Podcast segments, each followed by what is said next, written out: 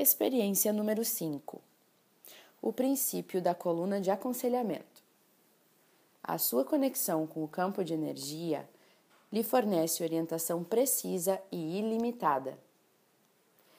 Sempre desejei que, quando estivesse lidando com a necessidade de tomar uma decisão ou de resolver um problema qualquer, que as nuvens do céu se abrissem e uma voz cósmica, cósmica me convidasse para ir ao andar de cima, onde o bibliotecário da vida se sentaria comigo e pacientemente responderia a todas as minhas perguntas, e aí então me indicaria uma direção.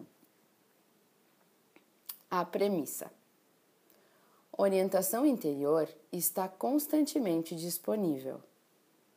Não tem essa de ser uma época. Nunca teve nem nunca terá uma época em que você não pode receber ajuda interior para qualquer coisa. Contar com outras ferramentas para tomar uma decisão é pedir para ter problemas. A mente é como um macaco pulando de galho em galho, como dizem os budistas, referindo-se a esse matraquear costumeiro, esse murmurar constante. O que devo fazer? O que devo fazer? Que caminho devo seguir? E ela não foi projetada para resolver problemas. É como usar um cortador de unhas para aparar a grama.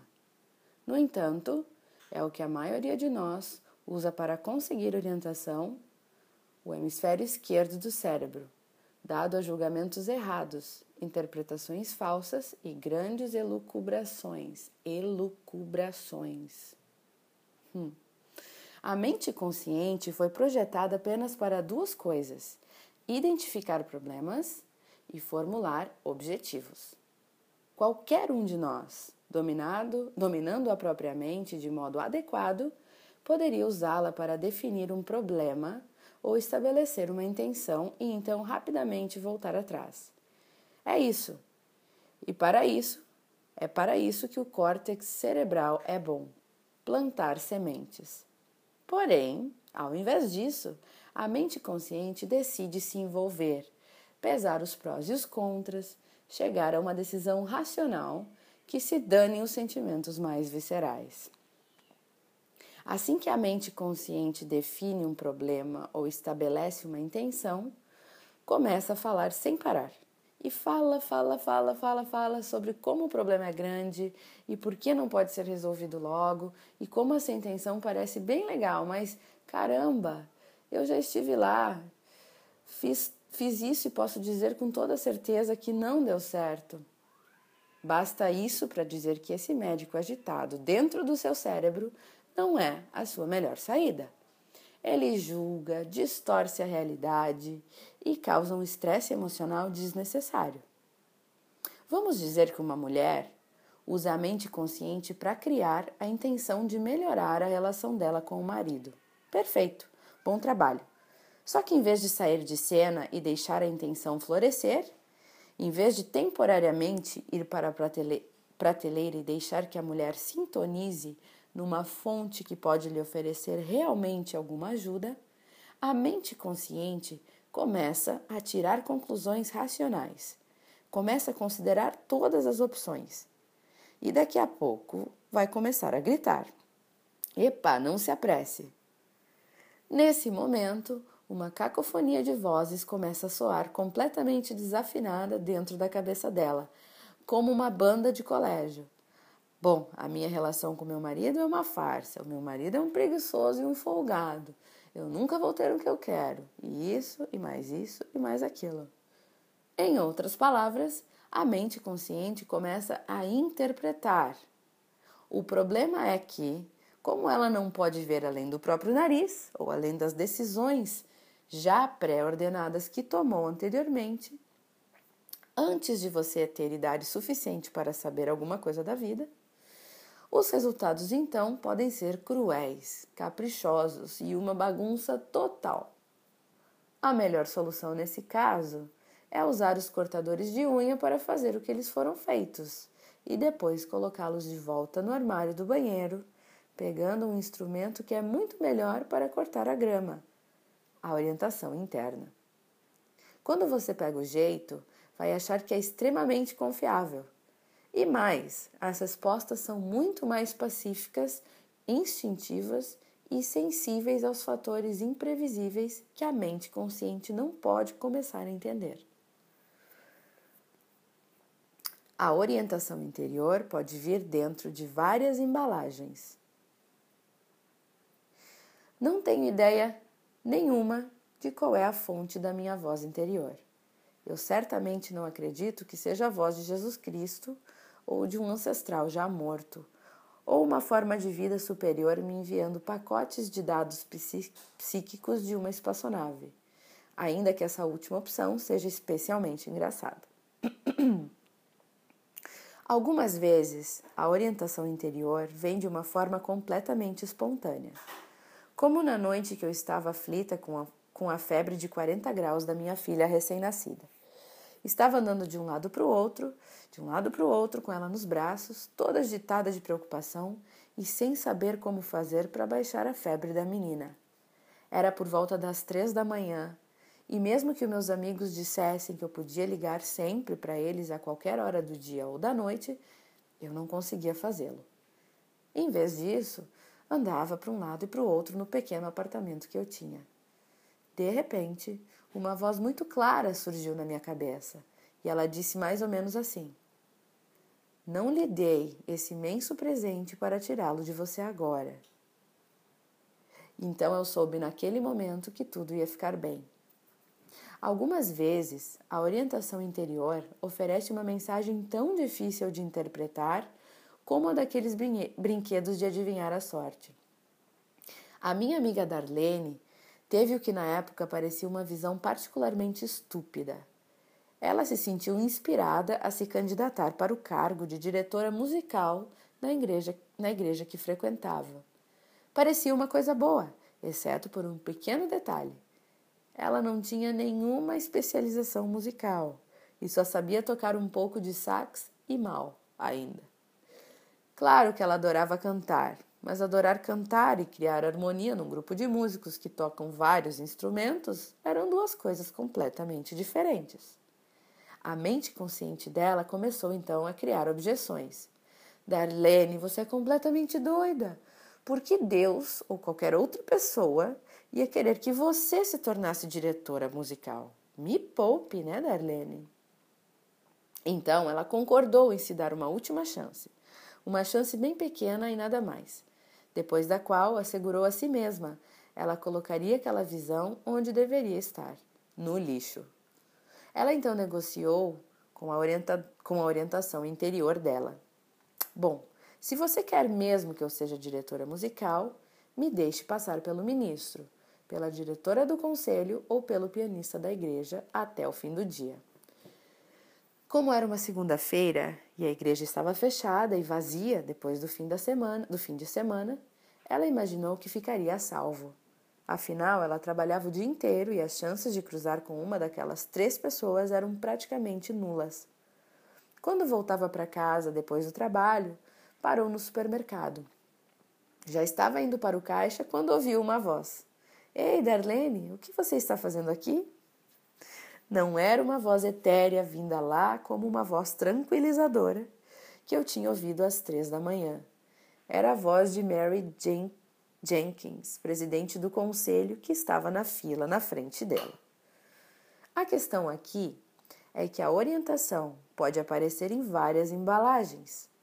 Por vários anos, um pouco antes de dormir, Napoleon Hill, autor do livro Pense e Enriqueça, evocava uma reunião de conselho imaginária da qual participavam Ralph Waldo Emerson, Thomas Paine Thomas Edison, Charles Darwin, Abraham Lincoln, Luther Burbank, Henry Ford, Napoleão e Andrew Carnegie.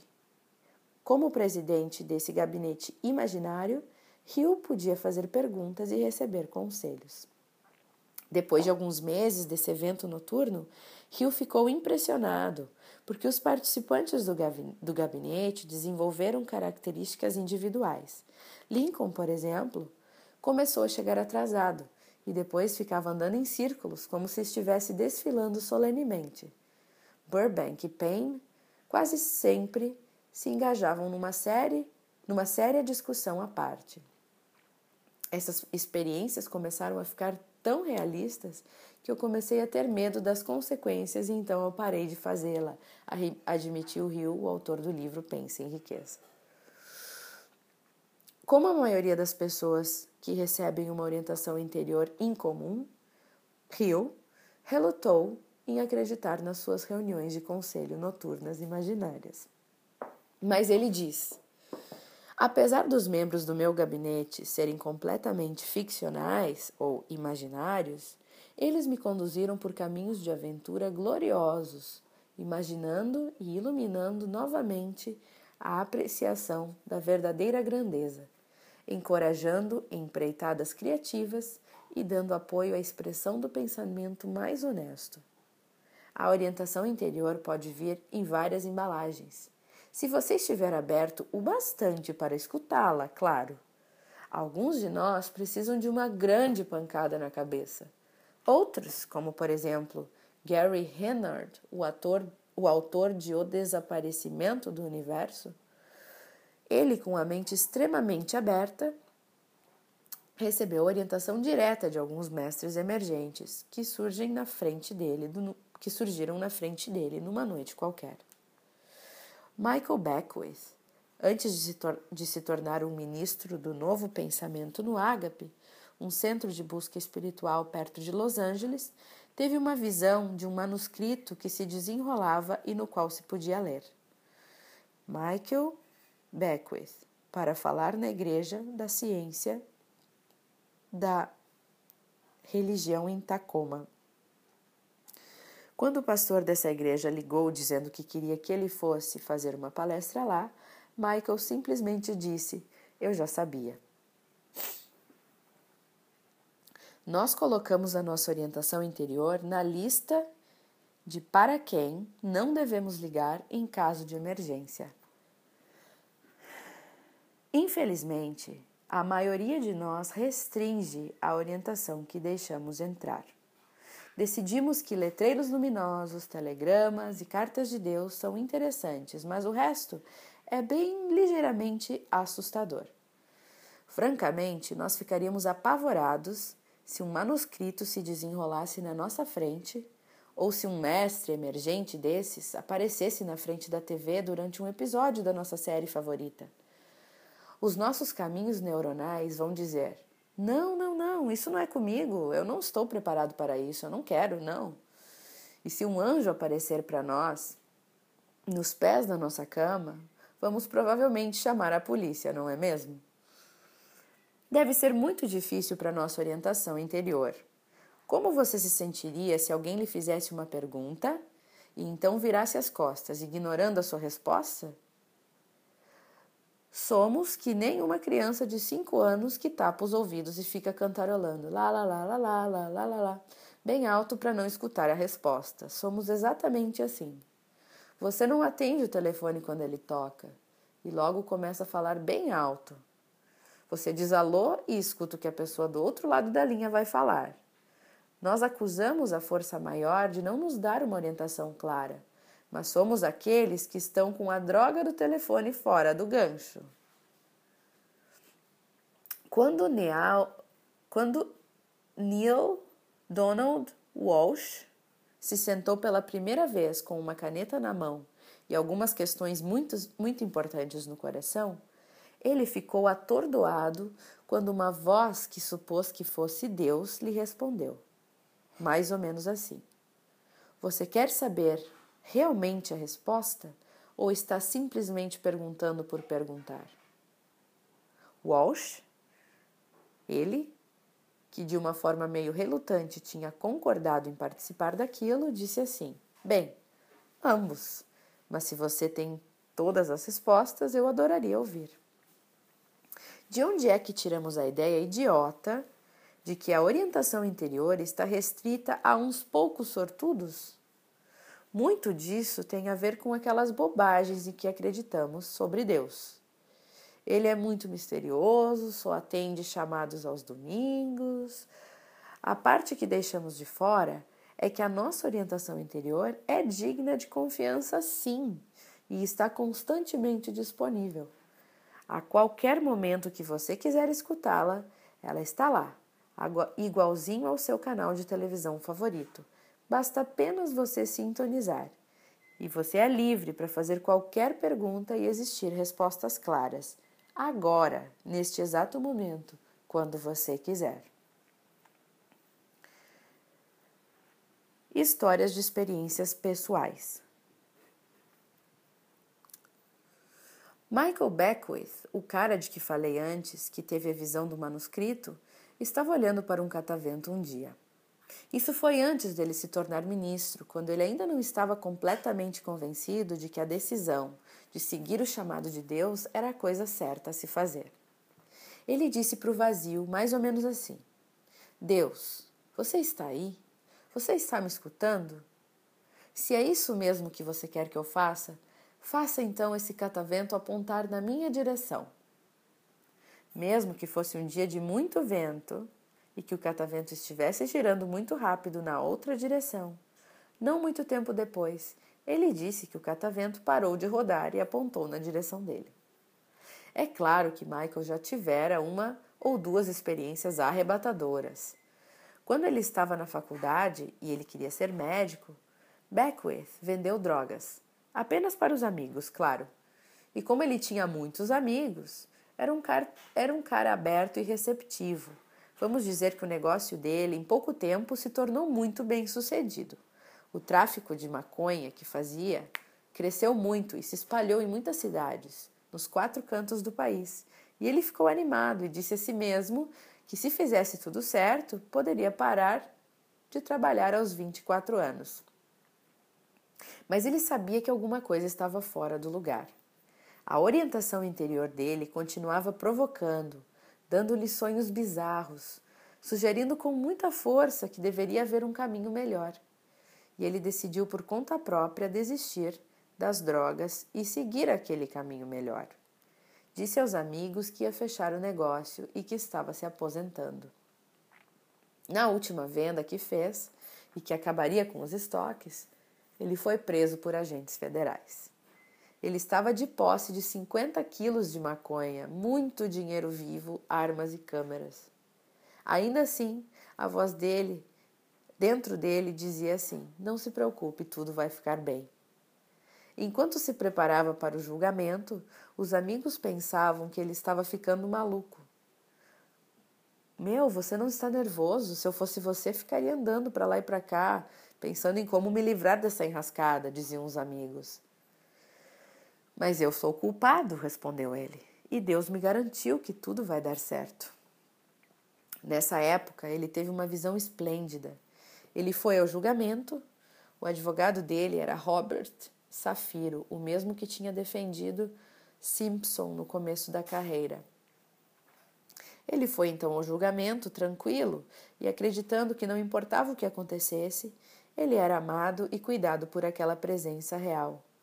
Com toda a certeza, o advogado dele se aproveitou de algum detalhe técnico e, quando o juiz absolveu Michael com o comentário de que não queria vê-lo ali de novo, o rapaz sabia que isso nunca mais aconteceria. Às vezes, o campo de infinitas possibilidades consegue até mesmo se mostrar a pessoas que o ridicularizam. Em 1975, Gerald Jamponsky, um psiquiatra bem-sucedido por fora, estava, estava desabando por dentro. O seu casamento de 20 anos chegara ao fim. Ele bebia muito, tinha dores terríveis nas costas. E claro que nunca havia lhe passado pela cabeça buscar uma orientação maior. Como ele mesmo diz, eu era a última das pessoas a querer acreditar em alguma coisa que usasse a palavra Deus e amor. Mas, no entanto, quando ele conheceu um curso de milagres, um programa que eu já mencionei aqui algumas vezes, que ensina a transformação pessoal ao se fazer uma opção pelo amor e não pelo medo, ele ouviu uma voz bem clara dentro dele, mais ou menos assim: Cura-te a ti mesmo. Esse é o caminho de volta para casa. E é claro que foi realmente assim. Jampoinsky escreveu muitos livros depois. Ele fez palestras sobre esse curso de milagres e até abriu um centro de crescimento espiritual para pessoas com doenças graves. Uma orientação imediata e direta está disponível 24 horas por dia, 7 dias por semana. Mas, em vez de prestarmos atenção nela, ensinamos a nós mesmos a não ouvi-la. É como um garoto que fica sonhando em convidar aquela garota linda da aula de biologia para sair, mas nunca tem ao menos, nem ao menos pensa em pegar o telefone dela para ligar para ela. É como aquele aquecedor de ambiente de que falei no prefácio desse livro. Mais histórias de experiências pessoais. Quando tinha 25 anos, a atriz Jamie Lee Curtis estava saindo com a amiga Deborah Hill, do apartamento recém-comprado em Los Angeles. Deborah, que tinha produzido Halloween, o filme que lançou a carreira de Jimmy, estava com o último número da revista Rolling Stone. Jamie folheava a revista conversando com a amiga sobre o fim de um relacionamento, quando de repente viu uma fotografia de três homens juntos. Jamie apontou para o homem da direita, que estava usando uma camisa xadrez e tinha um sorriso lindo, e disse: Vou me casar com esse homem. Ela nunca o tinha visto antes e não tinha ideia de quem ele era, mas alguma coisa dentro dela lhe dizia que ele era o cara certo. O nome, o nome dele era Christopher Guest, disse Débora. Ele fez um filme chamado Isto, Isto é Spinal Tap. E eu conheço o agente dele, disse a amiga. Jamie, impressionada com o aperto que sentiu na boca do estômago, ligou para o agente no dia seguinte, deu a ele o número de telefone dela e pediu que Chris ligasse, se ele estivesse interessado. Ele nunca ligou. Meses depois, quando estava num restaurante muito badalado em Hollywood, Jamie olhou para o lado e deu de cara com o rapaz da revista umas três mesas à frente, olhando para ela também. Ele acenou como se dissesse: Hum, eu sou aquele cara para quem você ligou. E ela acenou de volta. Hum, pensou ela, interessante. Mas minutos depois ele se levantou e foi embora. Ele encolheu os ombros, acenou de novo e saiu. Jimmy olhou para o próprio prato, xingando a si mesmo por acreditar naquela coisa estúpida de orientação interior. Mas no dia seguinte, tocou o telefone. Era Chris Guest e ele queria marcar um encontro com ela. Quatro dias depois, os dois foram jantar juntos num restaurante italiano. Quando Chris foi a Nova York gravar um programa de televisão um mês depois, eles já estavam completamente apaixonados. E quando ligou para ela, Chris disse: Hoje fui dar uma volta pela Quinta Avenida. É mesmo? disse Jimmy. E o que você foi fazer lá? Bem, Fui comprar um anel de noivado, respondeu ele. E eles se casaram em 18 de dezembro de 84, oito meses depois que a Jamie Lee Curtis recebeu aquela orientação inicial folheando a revista. Estamos chegando ao fim. O método. Nessa experiência, vamos provar que a orientação recebida por Jamie Lee Curtis, por essa atriz, e outras pessoas não é algo esquisito não é uma coisa sobrenatural do tipo além da imaginação, mas uma ferramenta muito real e constante que todos nós podemos usar a qualquer hora. Você vai passar 48 horas esperando uma resposta específica e concreta para uma pergunta específica e concreta. Pode ser uma coisa simples, como se deve ou não adotar um gato siamês, ou mais complicada, como se deve uh, aceitar ou não uma oferta de emprego, seja qual for a pergunta, dê a sua orientação interior 48 horas para se manifestar. Mas atenção, eu fiz essa experiência uma vez e fui demitida. No entanto, olhando para trás agora, eu vejo que essa foi a resposta perfeita, talvez a única que eu realmente ouviria para a pergunta que fiz. Chegou a hora de me dedicar à minha carreira escritora freelancer ou não? E a resposta foi que no dia seguinte eu fui demitida. Escolha uma questão que está perturbando você. Algo que tenha uma resposta clara. Sim ou não? Algo sobre o qual você está realmente confuso e não sabe o que fazer. Sei que você está passando, pensando em alguma coisa nesse contexto, neste exato momento. E não importa o que. Isso mesmo serve. Olhe para o relógio, faça uma pergunta clara, direta e peça que a resposta chegue nas próximas 48 horas. Pode chegar até imediatamente ou então levar apenas um dia. Mas em 48 horas você irá recebê-la com toda a certeza. O seu trabalho é apenas estabelecer a intenção e o período de tempo. O campo de potencialidades fará o resto. Vamos começar?